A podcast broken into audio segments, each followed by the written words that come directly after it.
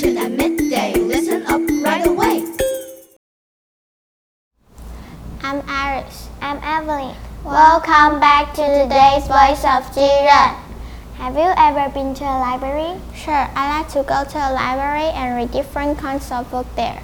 That's great. However, it is hard for you to imagine that the library in the secret underground, isn't it? A library in the secret underground Yes, in Syria, there is a city, Daraya. A 19-year-old student and his friend built a library underground to keep it safe from bombing. They looked books in houses that were bombed.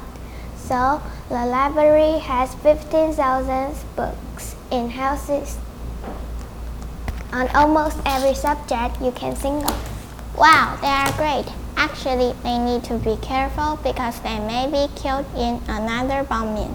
Maybe you will ask, in a place like Daraya, would people be interested in books? About this question, I have a different opinion. I think people in Daraya enjoy their time of reading and forget about the terrible world so their life doesn't seem so hard. You are right. They are able to dream of a better life after war through reading.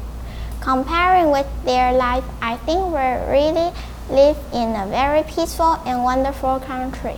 We have to treasure what we own now. You are absolutely right. That's all for today. I'm Iris. I'm Evelyn. Thanks for listening. Stay tuned. See you next time.